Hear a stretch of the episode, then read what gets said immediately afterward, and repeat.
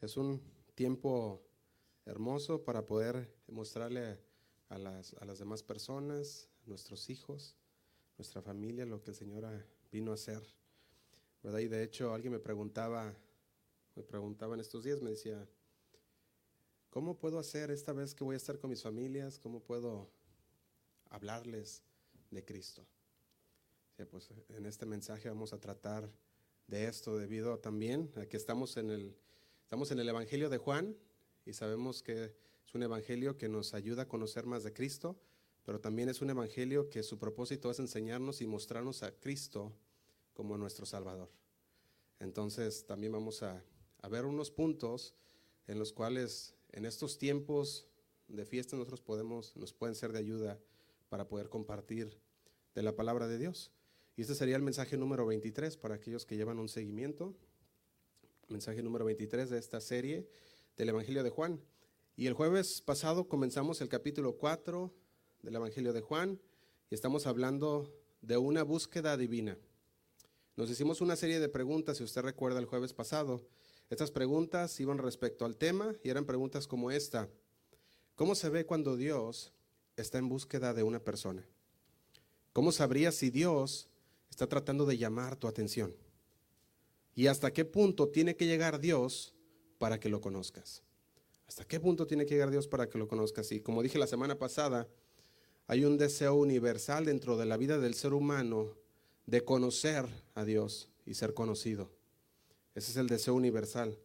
Para más, nosotros queremos conocernos nada más en hechos, pero o, o cifras, ¿verdad? Sino que queremos también ser conocidos por los demás, queremos ser conocidos por Dios y tenemos ese deseo también de encontrar respuestas. Y tenemos muchas preguntas, por ejemplo, algunas preguntas de las que hoy se hacen mucho es, ¿hay un Dios? La otra pregunta es, ¿será que Dios me conoce? O a lo mejor has escuchado esta pregunta, ¿qué pasa cuando morimos? ¿Qué pasa cuando morimos? ¿Habrá una realidad más allá de la vida? Y exactamente la búsqueda de estas respuestas o la respuesta a estas preguntas es lo que lleva a la gente a decir, estoy buscando de Dios. Y tú ves que ellos quieren encontrar la respuesta y dicen, no, es que ya estoy buscando de Dios. Estoy buscando de Dios. O busco a Dios como si Dios estuviera perdido, buscando a Dios. Y aunque es una mentalidad que se encuentra en todas las generaciones o en todas las culturas, también vemos que se encuentra en todos los continentes. Muchas personas dicen, estoy, estoy buscando de Dios. Y encontramos que la Biblia nos da un mensaje diferente al que nosotros pensamos que estamos buscando a Dios. En lugar de que las personas estén buscando a Dios, la palabra de Dios dice en Romanos 3:11, no hay quien busque a Dios. No hay quien busque a Dios. El Salmos 14.2 también dice así. Le leo estos versículos nomás para repasar lo que estuvimos viendo el jueves pasado.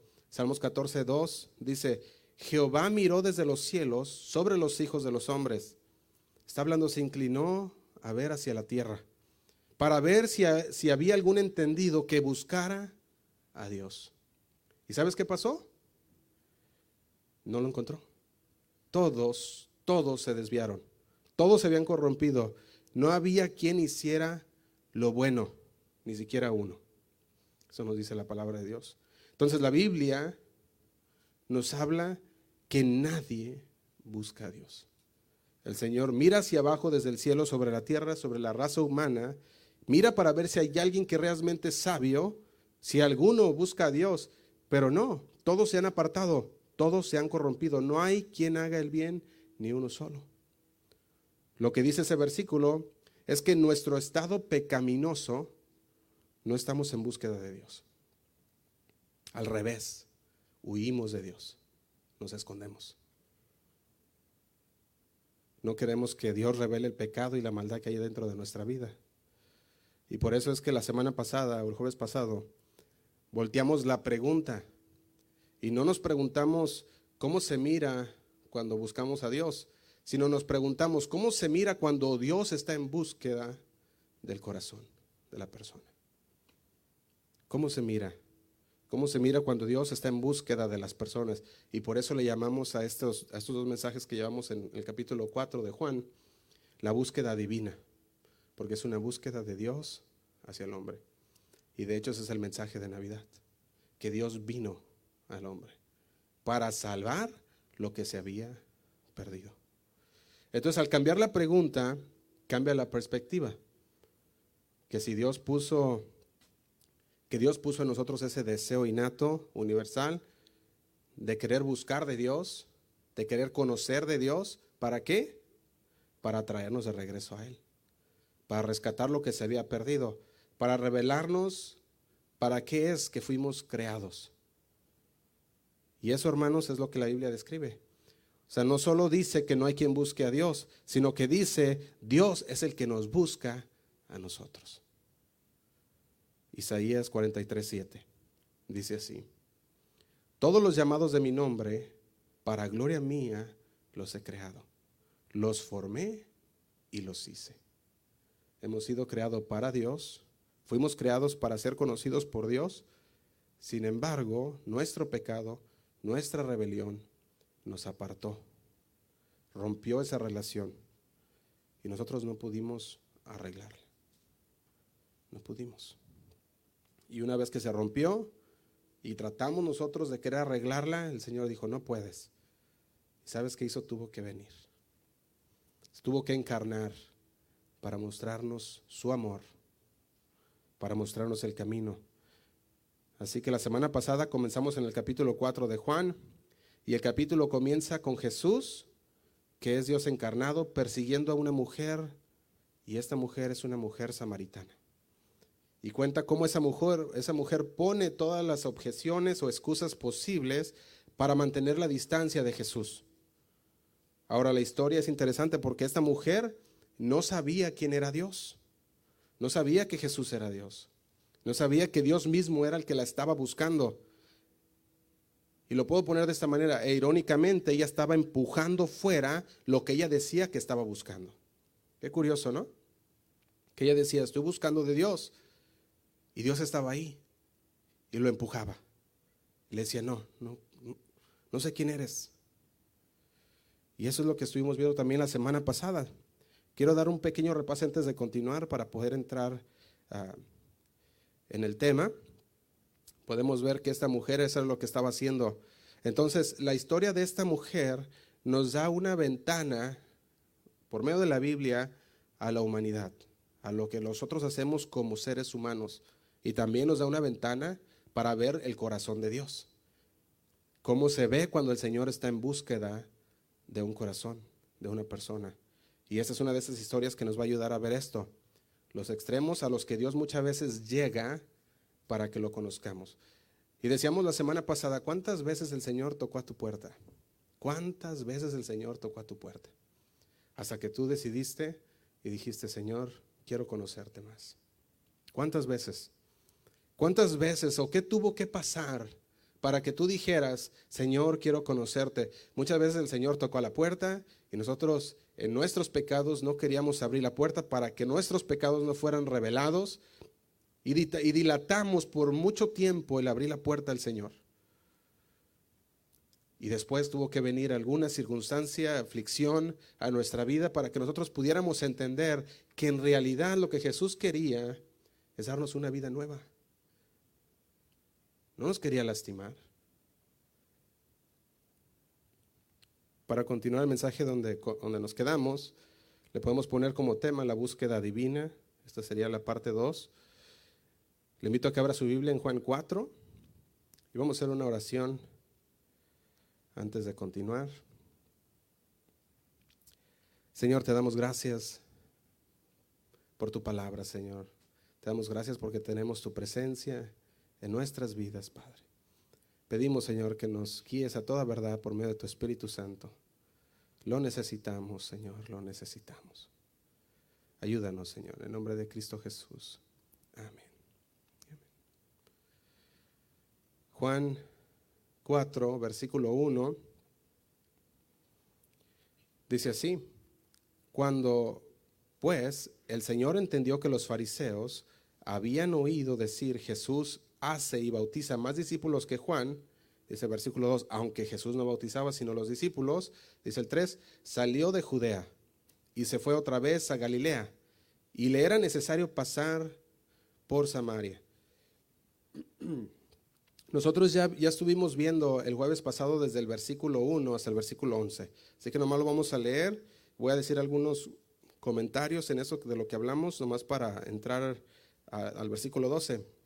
Entonces, del versículo 1 al versículo 4, podemos ver la historia que Jesús estaba en Judea. Él está, eh, eh, Jesús viaja desde Judea, que está en el sur, y va a Galilea, que está en el norte. Y justo entre estas dos regiones se encontraba una región bien interesante, que era la región de Samaria. Dice el versículo 4, y le era necesario pasar por Samaria. Y el jueves pasado vimos que la frase le era necesario no significa que, que, tenía que pasar o que estaba forzado a pasar por Samaria debido a cuestiones geográficas. Eso ya vimos que no es así. Vimos que lo, er, le era necesario, es una palabra griega que se emplea muchas veces en el Evangelio de Juan para decir era el propósito de Dios que pasara por ahí. Eso es lo que estuvimos viendo la semana pasada. Entonces vimos que de hecho Jesús tenía otras dos opciones. Podía desviarse por un lado o por el otro para llegar hacia Galilea, pero, eh, o, podía tomar el lugar directo que era pasar por Samaria. Ahora Jesús no, era, ah, no le era necesario por cuestiones geográficas, ya lo dijimos, era necesario porque era el plan de Dios, que Él pasara por Samaria. Entonces Jesús en una historia, en esta historia que vemos ahorita, tuvo que pasar por Samaria por el plan de Dios. ¿verdad? Entonces, en esta misión tiene mucho, en este pedacito nomás, versículo 4, tiene mucho significado. Porque ahora era necesario pasar por Samaria, era el plan de Dios que pasara por ahí. Pero tiene más significado porque Samaria era un lugar que los judíos no frecuentaban. Era un lugar en el cual los judíos y los samaritanos vivían con un odio entre sí. Porque los judíos no aceptaban a los samaritanos los rechazaban. De hecho, llegaban veces que hasta les decían perros a los samaritanos. Si recuerda también, Jesús le dijo a, a uno de ellos también, los, los, perritos no pueden comer el pan de los hijos, ¿verdad? O le dijo más bien la samaritana, le dijo, los perritos también comen las migajas del, de la mesa del, del Señor, ¿verdad? Del amo. Entonces, todo eso también vemos en otra ocasión donde hubo hubo también una, el Señor dio una parábola del samaritano y aquel sacerdote, aquel levita que iba caminando, ¿se acuerdan? Y el único que le ayudó, aquel que había sido asaltado, fue un samaritano. O sea, todo eso podemos ver que el Señor les estaba enseñando el propósito de Dios.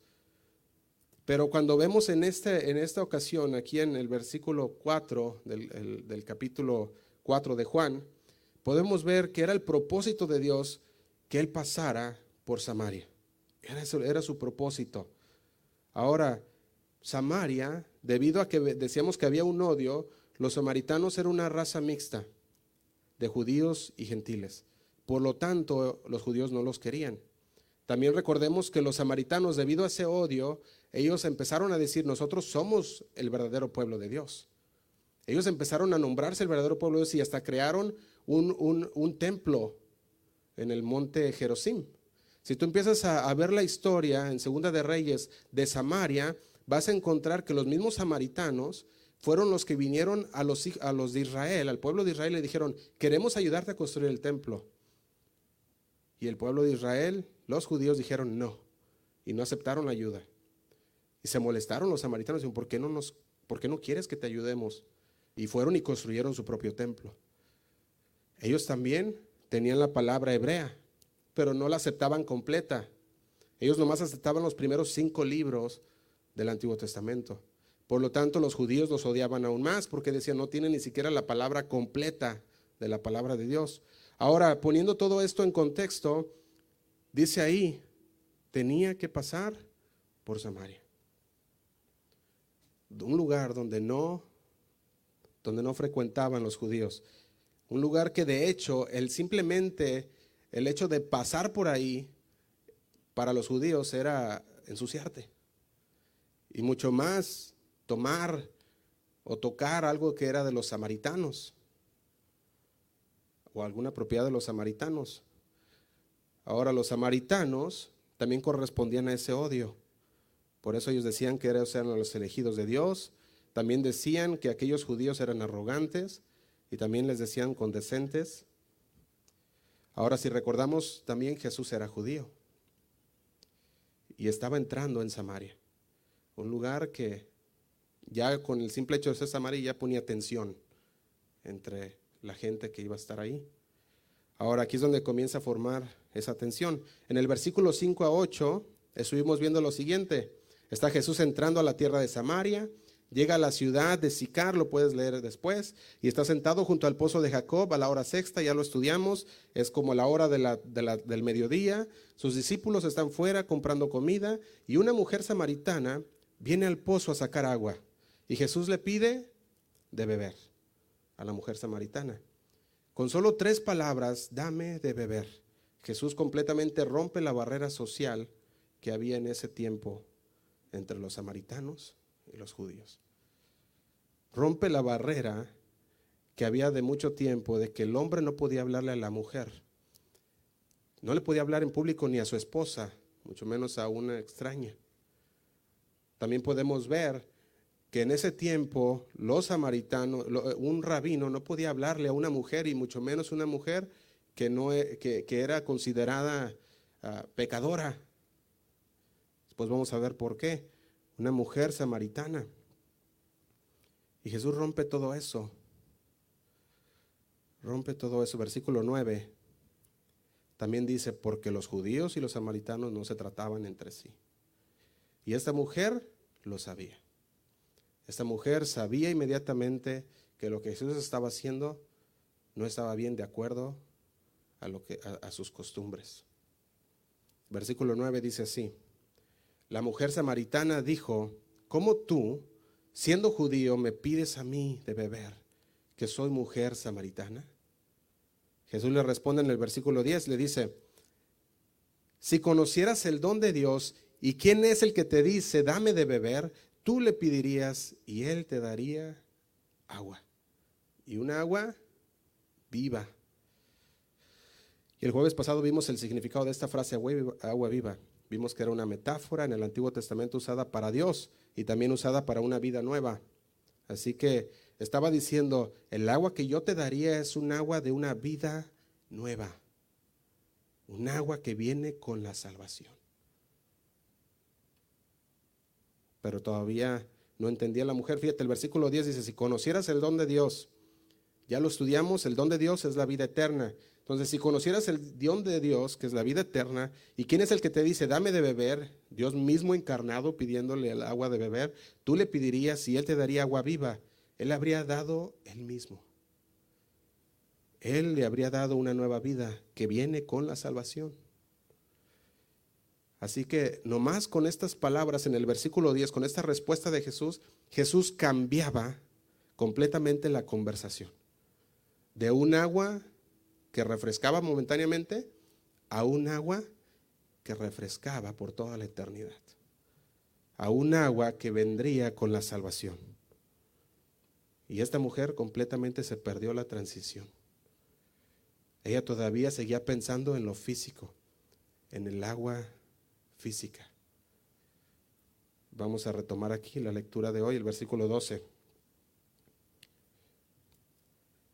Le dice, ¿acaso eres tú mayor que nuestro padre Jacob, que nos dio este, dice que nos dio este pozo, el cual bebieron él y sus hijos y sus ganados? Fíjate cómo le está preguntando. Ella está haciendo referencia a nuestro padre Jacob. Fíjate, quizás esta mujer quería resaltar la importancia, la importancia de los samaritanos ante un rabino judío, porque estamos viendo de repente Jesús, un rabino judío, un maestro judío que venía hacia ella. Ella decía, pues deja, tengo que hacerme importante delante de este rabino judío. Y le decía, nuestro padre Jacob, nuestro padre Jacob. Y él está diciendo, ¿tú conoces? ¿A poco no? Tú conoces nuestro padre Jacob. Porque recordemos que los samaritanos trazaban su linaje a través del José, hijo de Jacob. Entonces, si usted observa muy bien este versículo 12, va a encontrar que la pregunta en el versículo 12 está anticipando una respuesta negativa. Eso es lo que está haciendo la samaritana. Versículo 12 dice, ¿acaso eres tú mayor que nuestro padre Jacob? Ya está anticipando una respuesta negativa de Jesús. Y dice, que nos dio este pozo del cual bebieron él, sus hijos y sus ganados. Ella está diciendo, ¿eres tú mayor que nuestro padre Jacob? No, ¿verdad? Eso es lo que estaba queriendo decir. En otras palabras, ella esperaba que él dijera, no, no, no, no, yo no soy mayor que Jacob. Yo nomás vengo, soy un maestro y vengo a, a decirte ciertas cosas. Ella esperaba una respuesta así. La mujer estaba escéptica por una buena razón. Jesús le estaba diciendo, yo te voy a dar agua. Ella decía, pues ¿dónde? Si no tienes ni siquiera cómo sacarla. Estaba escéptica. Aparte de eso, ella lo veía más bien a Jesús como una persona desesperada. Pues, quiere agua, no tiene cómo sacarla. Me está pidiendo a mí. Está haciendo una excepción porque pues necesita agua. A lo mejor decía, no tiene ni su propio pozo, ¿cómo va a sacar el agua? Si, él, si tuviera pozo me daría agua, pero no tiene ni siquiera pozo. Y aparte, no hay nadie aquí que le pueda ayudar. Soy la única. Para ella pareciera bien, a lo mejor pensaría de esta manera, ella, ella, ella estuviera pensando de esta manera, que no tiene muchas opciones. Y tal vez en su mente se registraba también, no puedes dar lo que no tienes porque ni siquiera tienes un balde para sacar el agua. Ahora, el Señor estaba ofreciendo agua viva. Pero mira lo que dice aquí también. Ella le decía, no tienes ni siquiera un balde para sacarla. Al revés, me estás preguntando a mí por un trago. Ahora podemos ver también que el agua viva no provenía de un pozo físico del cual hablaba Jesús. Y para este caso Jesús es de hecho más grande que Jacob. ¿Por qué? Porque vamos a ver el versículo 13. Dice así, cualquiera que bebiere de esta agua volverá a tener sed. El pozo de Jacob. Cualquiera que bebiere de esta agua volverá a tener sed. Fíjate lo que dice el 14. Mas el que bebiere del agua que yo le daré, no tendrá sed jamás, sino que el agua que yo le daré será en él una fuente de agua que salte para la vida eterna, para vida eterna. Fíjate, a pesar de que Jacob tenía un lugar de honor tanto con los judíos como con los samaritanos, Jesús estaba señalando las limitaciones de lo que podría ofrecer el pozo de Jacob. Tomas de esa agua, tendrás sed.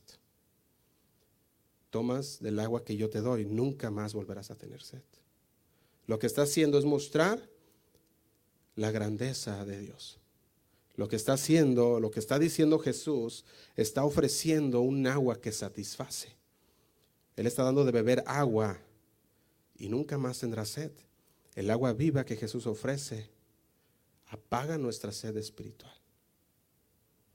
Pero también el agua viva que Jesús ofrece no está conectado con algún lugar más bien está conectado con una persona, dice de su interior.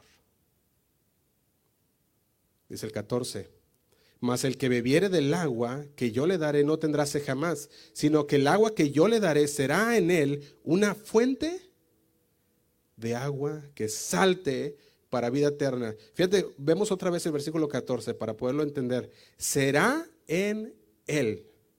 ¿En quién? En la persona que decida tomar de esta agua, será en él una fuente de agua viva que salte para vida eterna.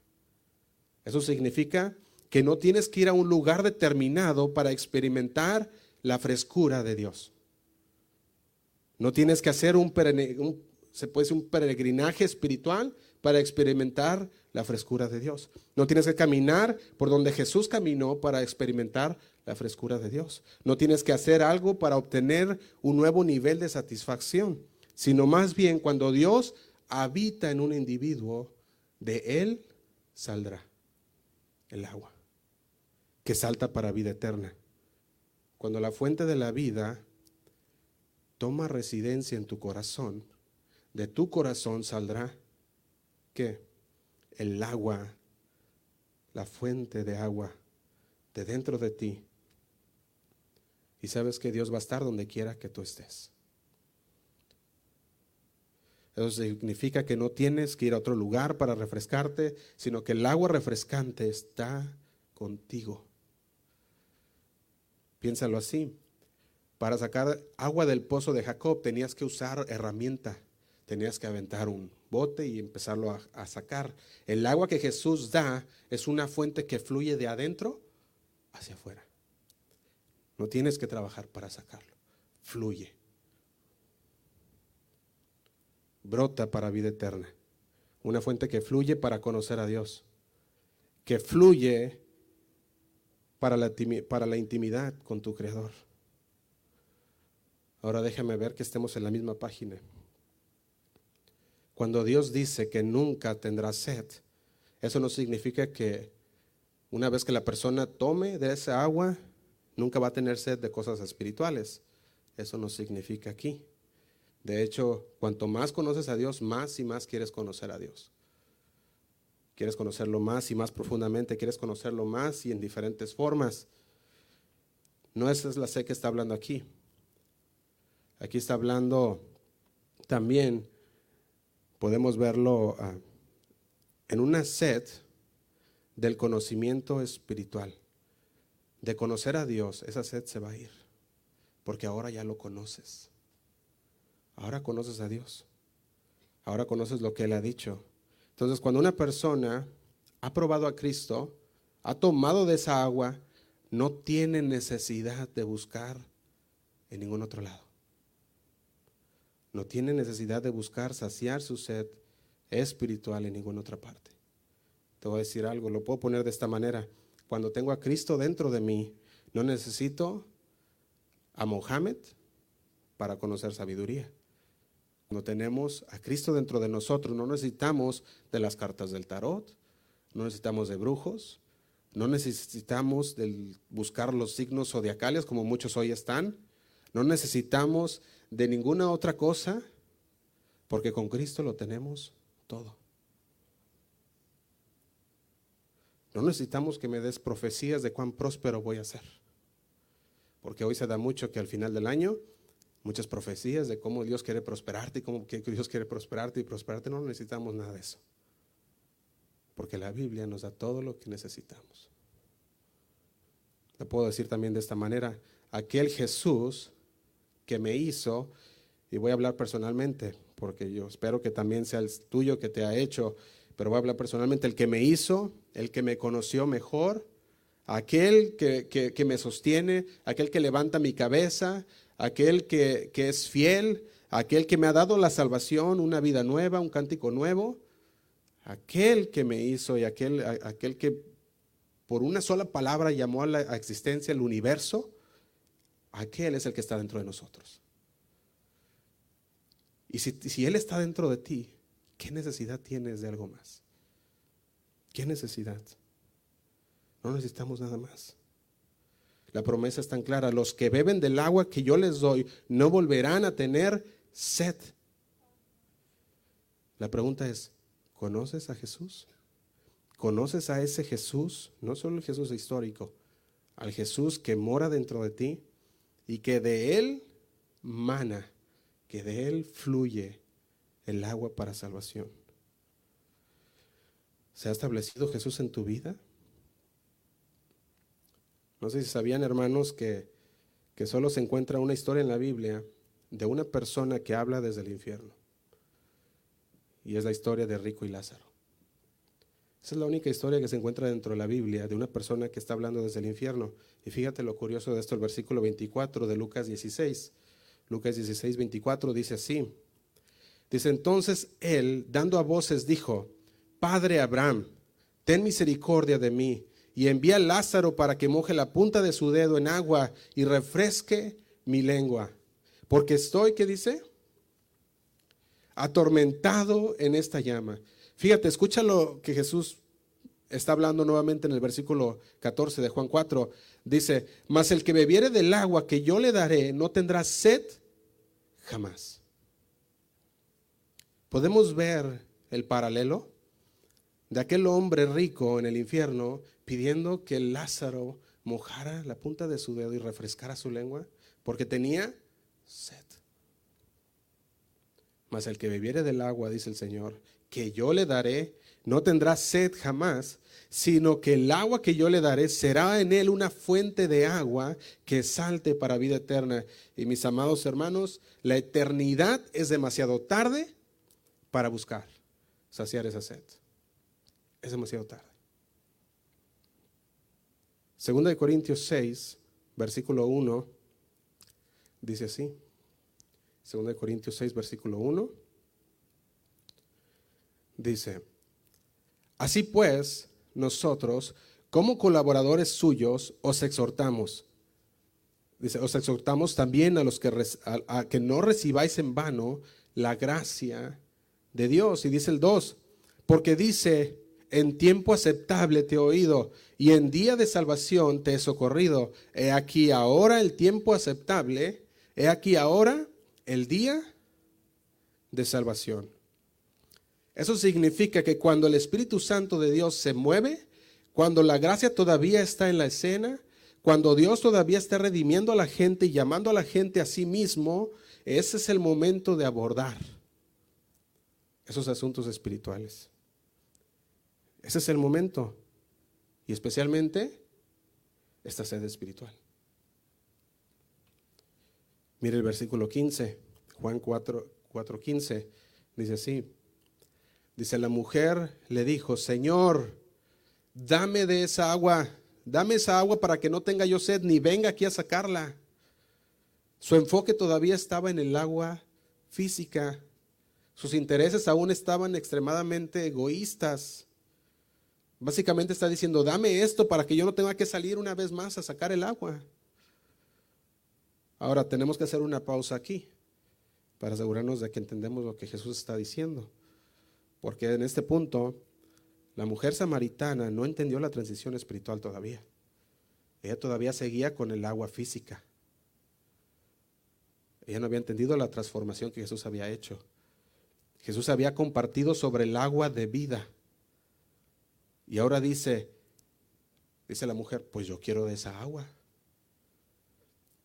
¿A cuántos tú has hablado de Cristo y han reaccionado a veces como esta mujer y dicen, ah, bueno, pues si es así, pues yo lo quiero. Yo quiero de esa agua. Y vemos algo. Jesús no le dijo, ah, pues ven para acá, mujer samaritana, vamos a hacer una oración de fe y vas a ser salva. Jesús tenía que llegar más allá. Jesús tenía que mostrar su pecado. Por eso decimos, vamos a hacer una pausa para entender bien lo que Jesús está haciendo. La razón por la que menciono esto es porque como cristianos queremos que todas las personas se salven, ¿sí o no? Nosotros queremos ver sus vidas cambiadas, ¿Sí o no? Pero a veces, en nuestro afán de ver que alguien cambie, en el momento en que dicen yo quiero, brincamos. Ah, bueno, si quiere. Nosotros decimos, bueno, alabado sea Dios, vamos a orar. Y, nos hemos, y no nos tomamos el tiempo para explicar completamente lo que significa ser discípulo de Cristo. No nos tomamos el tiempo. No nos tomamos el tiempo para explicar completamente lo que es el pecado. No nos tomamos el tiempo para explicar completamente el Evangelio. Y lo que sucede es que alguien podría hacer una oración, pero nunca se ha arrepentido de su pecado. Poniendo su fe en Cristo, pero no entienden el Evangelio. Y esa persona sigue todavía perdida. Y aún peor, sigue perdida pensando que salva. Ese es el problema aún más allá. Y no hay Cristo si no hay un cambio. Necesita haber un cambio. Porque cuando Cristo entra en la vida de las personas, hay un cambio radical en las personas. Cuando Cristo entra en la vida de la persona, comienza a cambiarla radicalmente de adentro hacia afuera cuando Cristo entra en la vida de la persona. Y mencionaba esto porque estoy trabajando en una serie donde explico un poco más la condición de esta mujer, que después para el siguiente año creo que la vamos a, a poder llevar. Y esta serie habla de los cuatro terrenos que nos habla en Lucas 8:4. Puedo poner un pequeño comercial que vamos a estar viendo el siguiente año, primero Dios. Vemos que son cuatro tipos de corazones, cuatro tipos de suelo y cómo es que puedes trabajar con el Espíritu de Dios y no adelantarte al Espíritu, no atrasarte al Espíritu, sino trabajar con el Espíritu de Dios para ayudar a que la persona entienda bien el Evangelio y vea su vida cambiada. Bueno, ese era el comercial, vamos a ver. Entonces, si no hay cambio, no hay Cristo. El siguiente diálogo del versículo 16 al 18 dice así, Jesús le dijo, ve, llama a tu marido y ven acá. Respondiendo a la mujer, respondió la mujer y dijo, no tengo marido. Jesús le dijo, bien has dicho, no tengo marido. Es el 18, porque cinco maridos has tenido y el que ahora tienes no es tu marido. Esto has dicho con verdad. Yo no sé si usted notó algo aquí, pero esta es la respuesta más corta que la mujer da en esos, en esos versículos. Esa es una respuesta a lo que le llamamos una respuesta evasiva. Una respuesta de que ya estás entrando en un lugar donde, donde no quiero entrar. Así que respondió muy cortante dice, no tengo marido. No estaba diciendo mentira. Estaba diciendo, estaba diciendo parcialmente la verdad. Es la declaración más corta de esta mujer en toda la historia de que, que habla ahí la palabra no tengo marido. Entonces, tengo un verso que quiero que escribas a un lado, después lo leemos, el verso Romanos 3:19.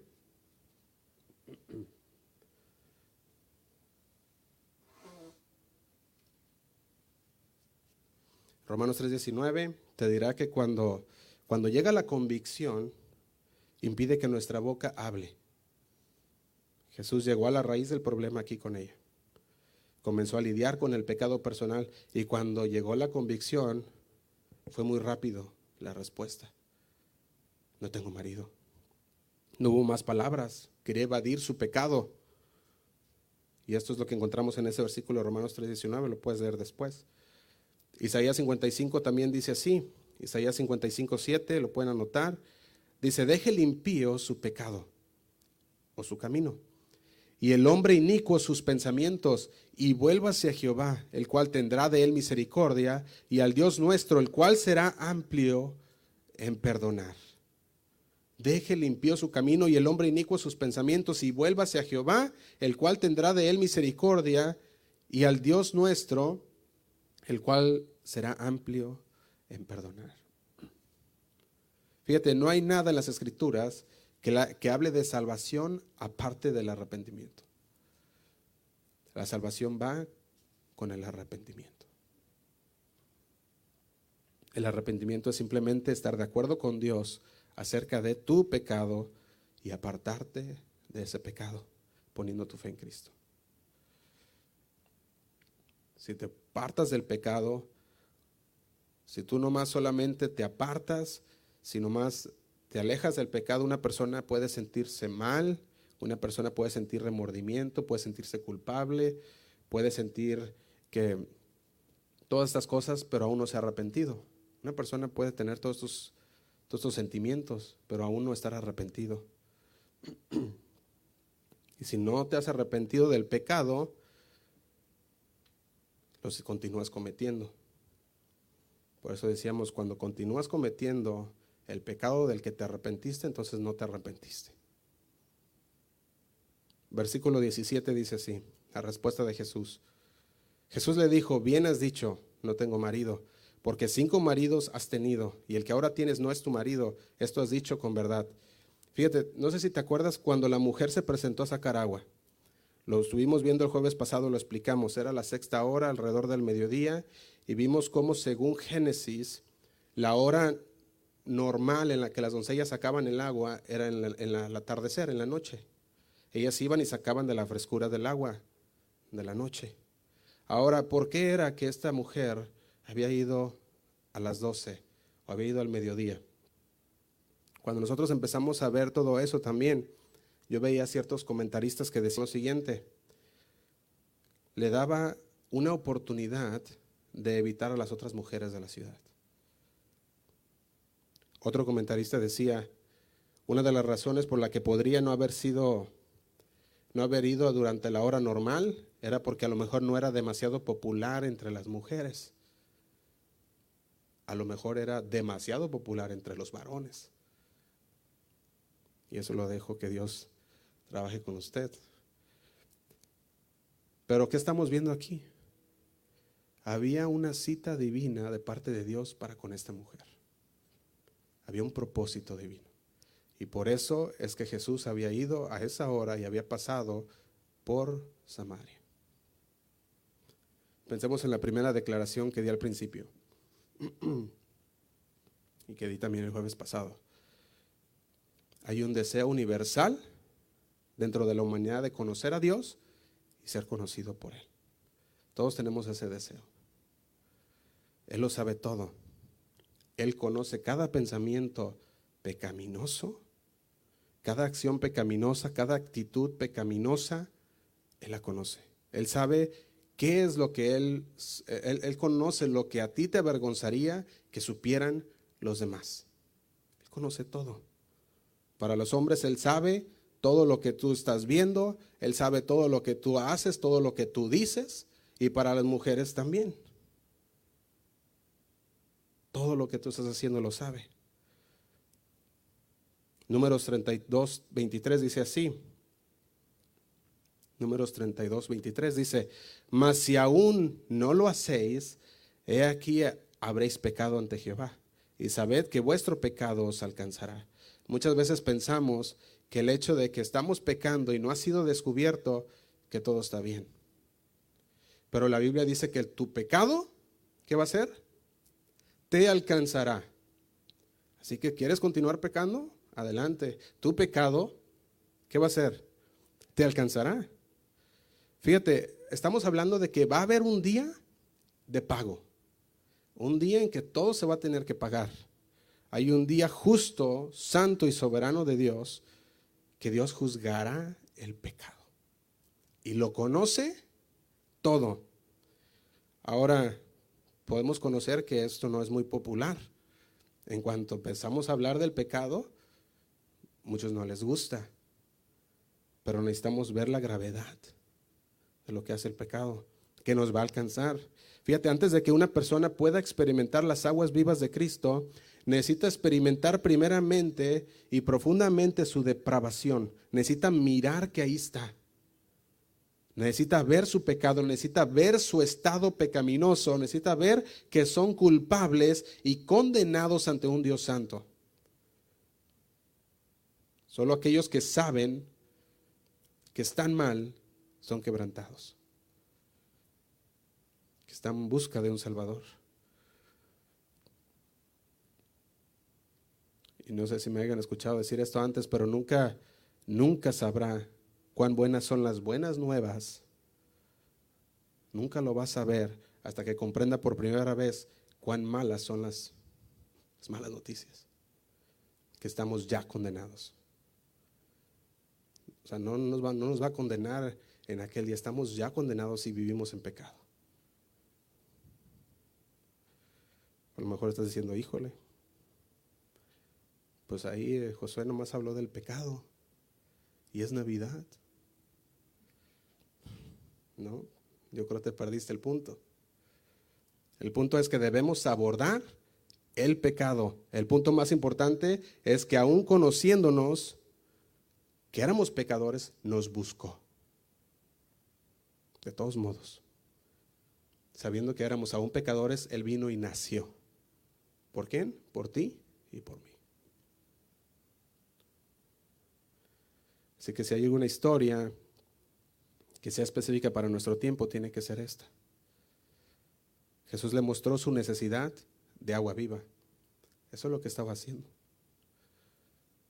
Jesús le mostró su necesidad de agua viva. Y a lo mejor pudiéramos decir, pues no se ve muy ético de Jesús entrando en su actividad sexual. Porque eso es lo que está haciendo aquí. Hay mucha gente que diría, cristianos, pastores, iglesias, deben de nomás hablar de la salvación y enfocarse en salvar almas y mantenerse fuera, fuera de estos temas. Porque hay muchas iglesias que piensan así. Pero Jesús no fue así. Jesús entró hasta el punto del problema. Él entró hasta dentro del problema. De hecho, cuando nosotros empezamos a estudiar el Sermón del Monte, Él asumió el desafío del pecado sexual. Ahí lo ve en el Sermón del Monte también. En la vida de esta mujer también lo está haciendo. Una vez más, después de experimentar con cinco maridos, dice la palabra de Dios, todavía no había encontrado una razón buena para casarse con el otro. Todavía no lo había encontrado. Ella estaba cometiendo adulterio. Jesús le llamó la atención. Escucha la respuesta, el 19. Le, dice, le dijo la mujer, Señor, me parece que tú eres profeta está diciendo, Señor, pues me dijiste lo que estoy haciendo. O sea, ya le, ya le habló y dijo, ay, me saliste profeta, ya me dijiste todo. Fíjate lo que dice el versículo 20. Nuestros padres adoraron en este monte. Y vosotros decís que en Jerusalén es el lugar donde se debe adorar. Fíjate, ella estaba atónita de que el Señor le había dicho sus pecados, que el Señor le había dicho su vida, así claramente, que trata de desviar la conversación abordando las diferencias entre los samaritanos y los judíos en su práctica de adoración. Ustedes dicen. Ella está diciendo, todos ustedes dicen que se supone que debemos adorar en Jerusalén, pero nosotros decimos que debemos adorar aquí en el monte Jerezim. ¿Sabían, hermanos, que es mucho más cómodo discutir religión que lidiar con su propio pecado? Y eso lo vas a ver muchas veces.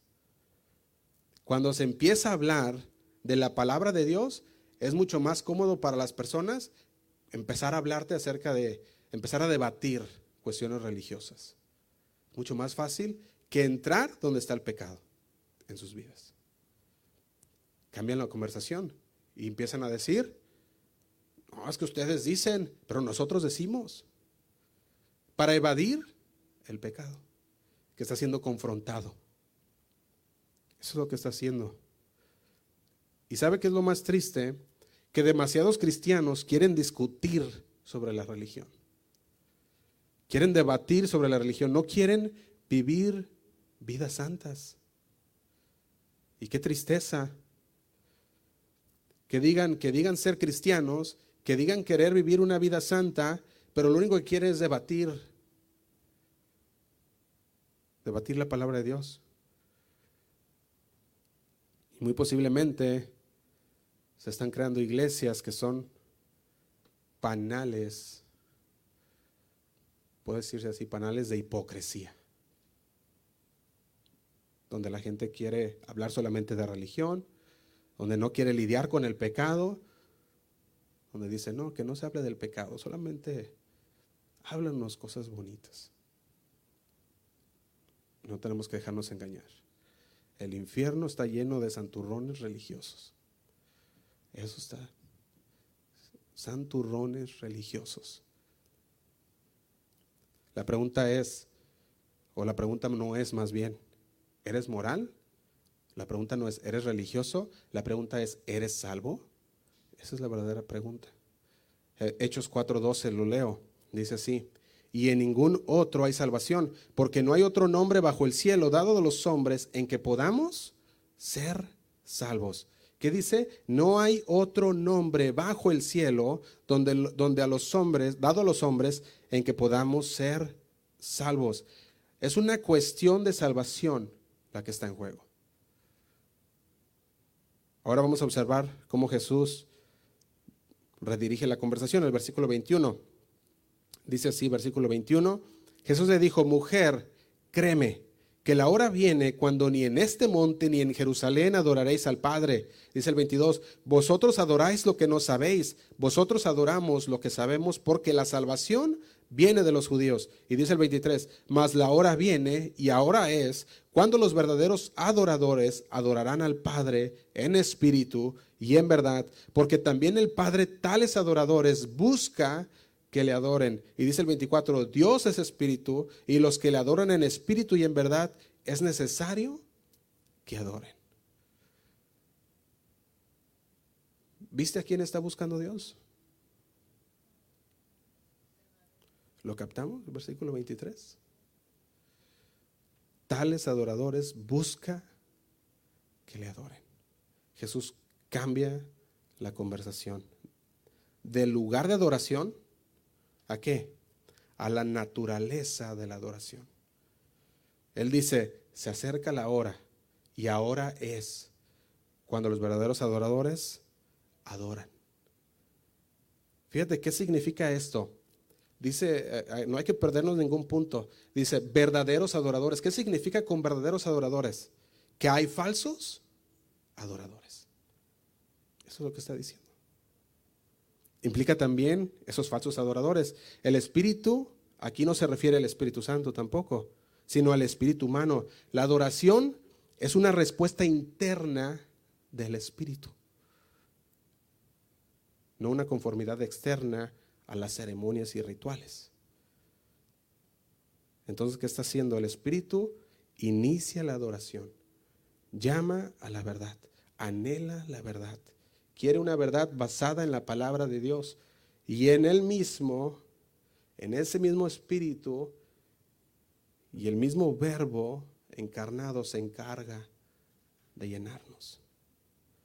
El Espíritu inicia la adoración Jesús una vez más revela la ignorancia espiritual. Fíjense cómo lo dice. No hay otra palabra que podamos usar más que esta, una ignorancia, porque fíjate el 22 dice, vosotros adoráis lo que no sabéis. Nosotros adoramos lo que sabemos porque la salvación viene de los judíos. Fíjate, le está diciendo, lo siento, pero no sabes a quién adorar, dónde adorar o cómo adorar. Eso es lo que le está diciendo Jesús. Y yo, para mí, eso es mucha ignorancia. No saber a quién adorar, dónde adorar y cómo adorar. Y luego hizo otro comentario sorprendente. Dice, la salvación viene de los judíos. ¿Por qué es importante? Porque la Biblia es de origen judío. Nuestro Salvador, Jesús, es judío. La única fe que Dios acepta ha llegado por medio de los judíos. Viene a través de Cristo. La Biblia dice que no hay salvación en ningún otro nombre. No lo dice.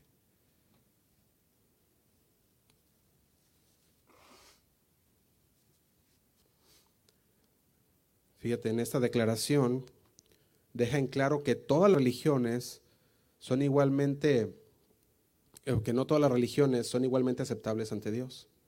Usted le está diciendo, no, la salvación viene de los judíos, de ahí es donde salió el Salvador. O sea que no todas las religiones son aceptables.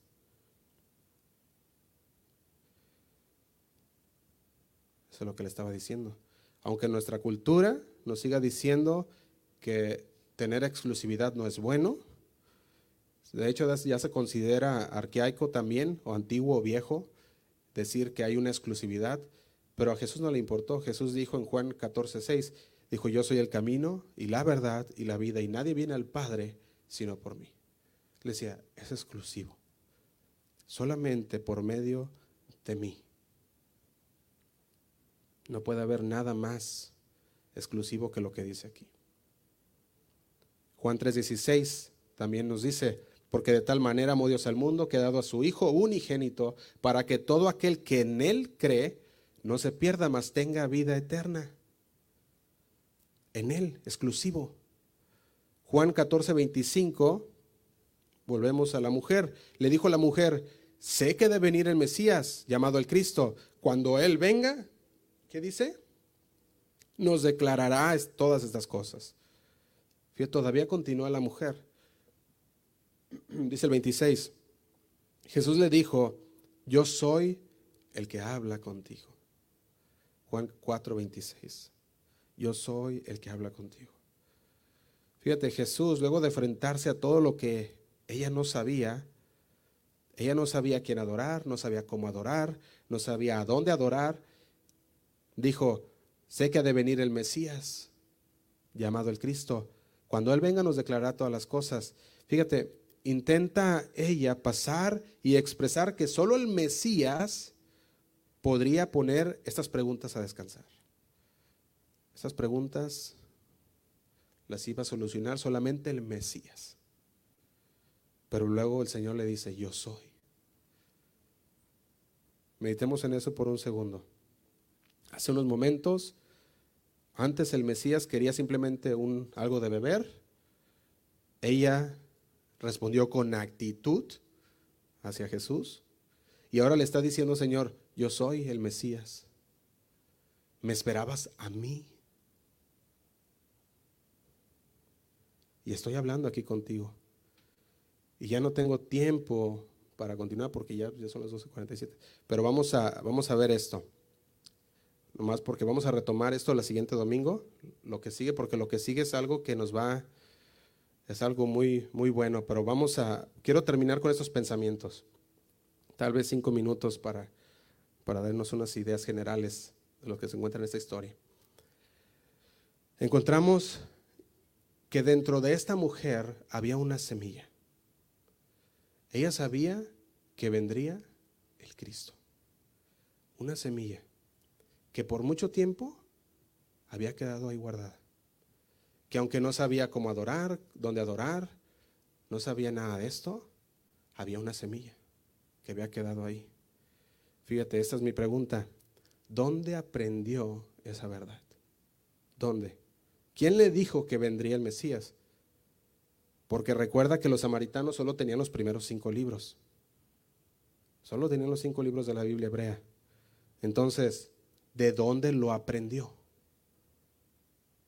¿De dónde? Yo estuve buscando y estuve buscando y no, no, tengo ni idea de dónde lo aprendió. Pero esto es lo que yo quiero que tú pienses el día de hoy. La semilla de la verdad estuvo ahí dormida en su vida. Hubo una semilla que una persona sembró en ella y que estaba ahí dormida en su vida por mucho tiempo hasta que llegó el momento. Y cuando llegó el momento, el Espíritu Santo de Dios la trae de vuelta. Jesús dice, yo soy Él. Yo soy con el que tú hablas y el que está y el que has estado esperando, yo soy. Y esto es lo que se aplica a nosotros. Nosotros estamos llamados a sembrar la semilla de la palabra de Dios. Somos llamados a sembrar la semilla en cada corazón que Dios ponga en nuestro, en nuestro camino. Somos llamados a sembrar esa semilla. ¿Dónde caen esas semillas? ¿Cuándo esas semillas germinan? ¿Y cómo crecen esas semillas? Eso es completamente asunto de Dios. Nosotros somos llamados a plantar esa semilla. Nuestra parte es ser fieles a Dios en sembrar la semilla que el Señor nos da. Sembrar esa semilla, compartiendo la palabra una y otra vez con nuestros hermanos, con nuestra familia, con nuestros amigos, y, regando esa semilla, en los corazones de las personas y permitir que el Espíritu Santo de Dios haga su trabajo. Nuestro único trabajo, hermanos, esta vez que vayamos con nuestras familias y estemos donde quiera que estemos en estos tiempos que nos podemos reunir con mucha gente, es sembrar la semilla y permitir que el Espíritu de Dios haga su trabajo. Aquí está la próxima verdad. Jesús, no, uh, Jesús nos persigue con gracia y verdad. Fíjate cómo le dijo. El Señor no tenía ninguna agenda, ningún gancho. Jesús se tomó el tiempo con esta mujer cuando ella no lo entendía. Se tomó el tiempo. No presionó, no presionó más. Él no dijo tan pronto como ella dijo, dame de esa agua. Dijo, ah, pues gloria a Dios, vamos a, vamos a entrar, mira, vamos a hacer esta oración. Se tomó el tiempo de mostrarle el Evangelio, de mostrar su pecado. Se tomó el tiempo para responder sus preguntas, para guiarla más profundamente en su comprensión de cuál era realmente su necesidad. Como cristianos debemos someter nuestros esfuerzos a Dios y aprender a seguir la guía del Espíritu Santo cuando se trata de la evangelización. Así que si vamos ahí con nuestras familias y vamos a empezar a plantar esa semilla, oremos a Dios. Que el Señor nos dé las palabras correctas para poder hablarlas. Fíjate, a veces eso significa que debes hacer más preguntas cuando la persona está dispuesta a escuchar. A veces significa que vas a tener que hacer más preguntas. A veces eso significa que vas a desafiar a una persona de su pecado. A veces eso se va a significar que usted conduce pacientemente la conversación hacia lo más importante. A veces eso significa que usted está en un punto dulce cuando las aguas de la vida inundan a esa persona para experimentar a Cristo por primera vez. Va a haber todo este tipo de situaciones. Nuestra parte aquí es aquella que sembramos la semilla y nos sometemos a lo que Dios está haciendo. Y aquí está lo último. Recuerde cuán paciente fue el Señor con usted. Recuerde cuán paciente fue el Señor con usted. Y quiero terminar con seis puntos rápido. Número uno, lo podemos ver en el versículo 7. Jesús apeló a la bondad de la mujer. Y vemos cómo ella respondió. Ella respondió a la defensiva en el versículo 9. Punto 2. Jesús apeló a su curiosidad. Versículo 10. Jesús apela a su curiosidad. Versículo 11 al 12. Ella respondió con sarcasmo. Versículo 4. O, punto 4. Jesús apeló a su interés personal. Lo podemos ver en el versículo 16.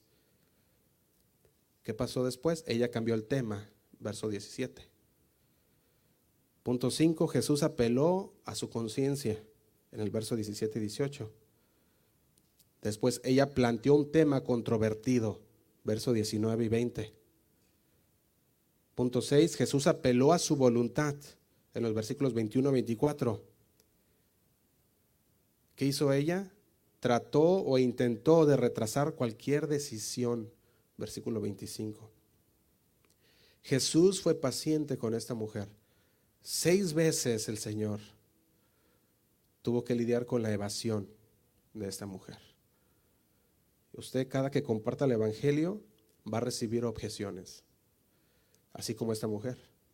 Va a recibir objeciones una tras otra, va a, va a recibir desviaciones una tras otra y va a recibir negaciones rotundas de todo lo que se comparta. Pero la naturaleza de nosotros es compartir el Evangelio, no presionar. Nosotros tenemos que estar listos para dar respuesta a esas objeciones. Y si no estás listo, ponte a orar con el Señor. Y el Señor traerá aquellas palabras que necesitas para que puedas entonces compartir la palabra de Dios y la verdad de Dios. Pídele a Dios sabiduría en ese momento, pídele a Dios que te muestre a qué tan lejos debes de llegar. Pregúntale a Dios qué necesitas hacer. Y el domingo que viene retomamos lo que Jesús dijo en el versículo 26, que es una respuesta cargada que va a dar el Señor. Y va a ser un buen momento, amén. Vamos a orar.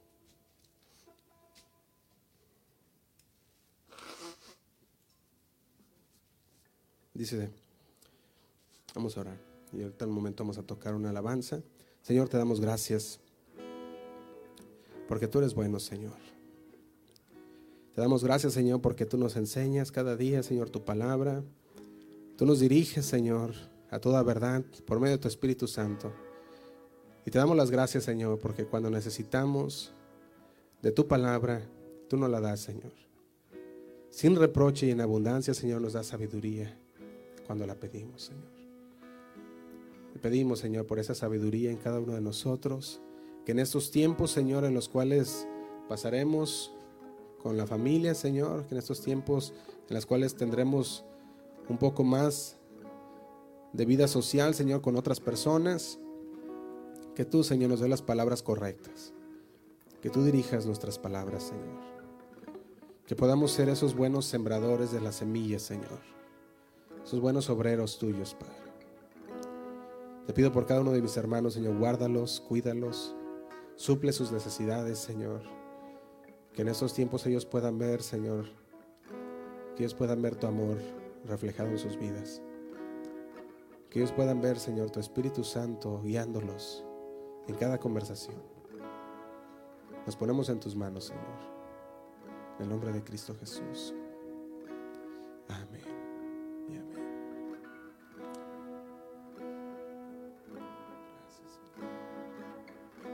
Vamos a entonar este canto, hermanos.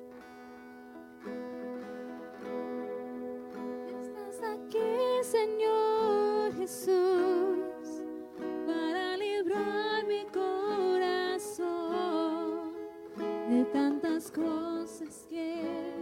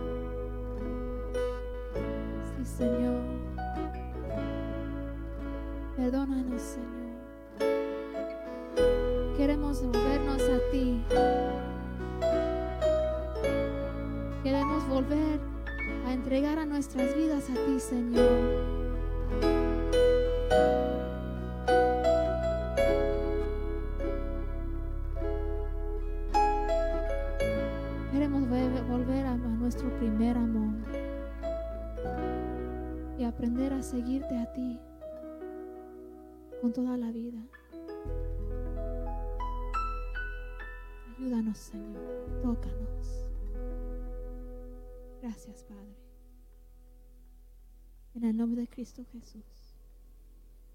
Amén. Les bendiga, hermanos. Que tengan una feliz Navidad.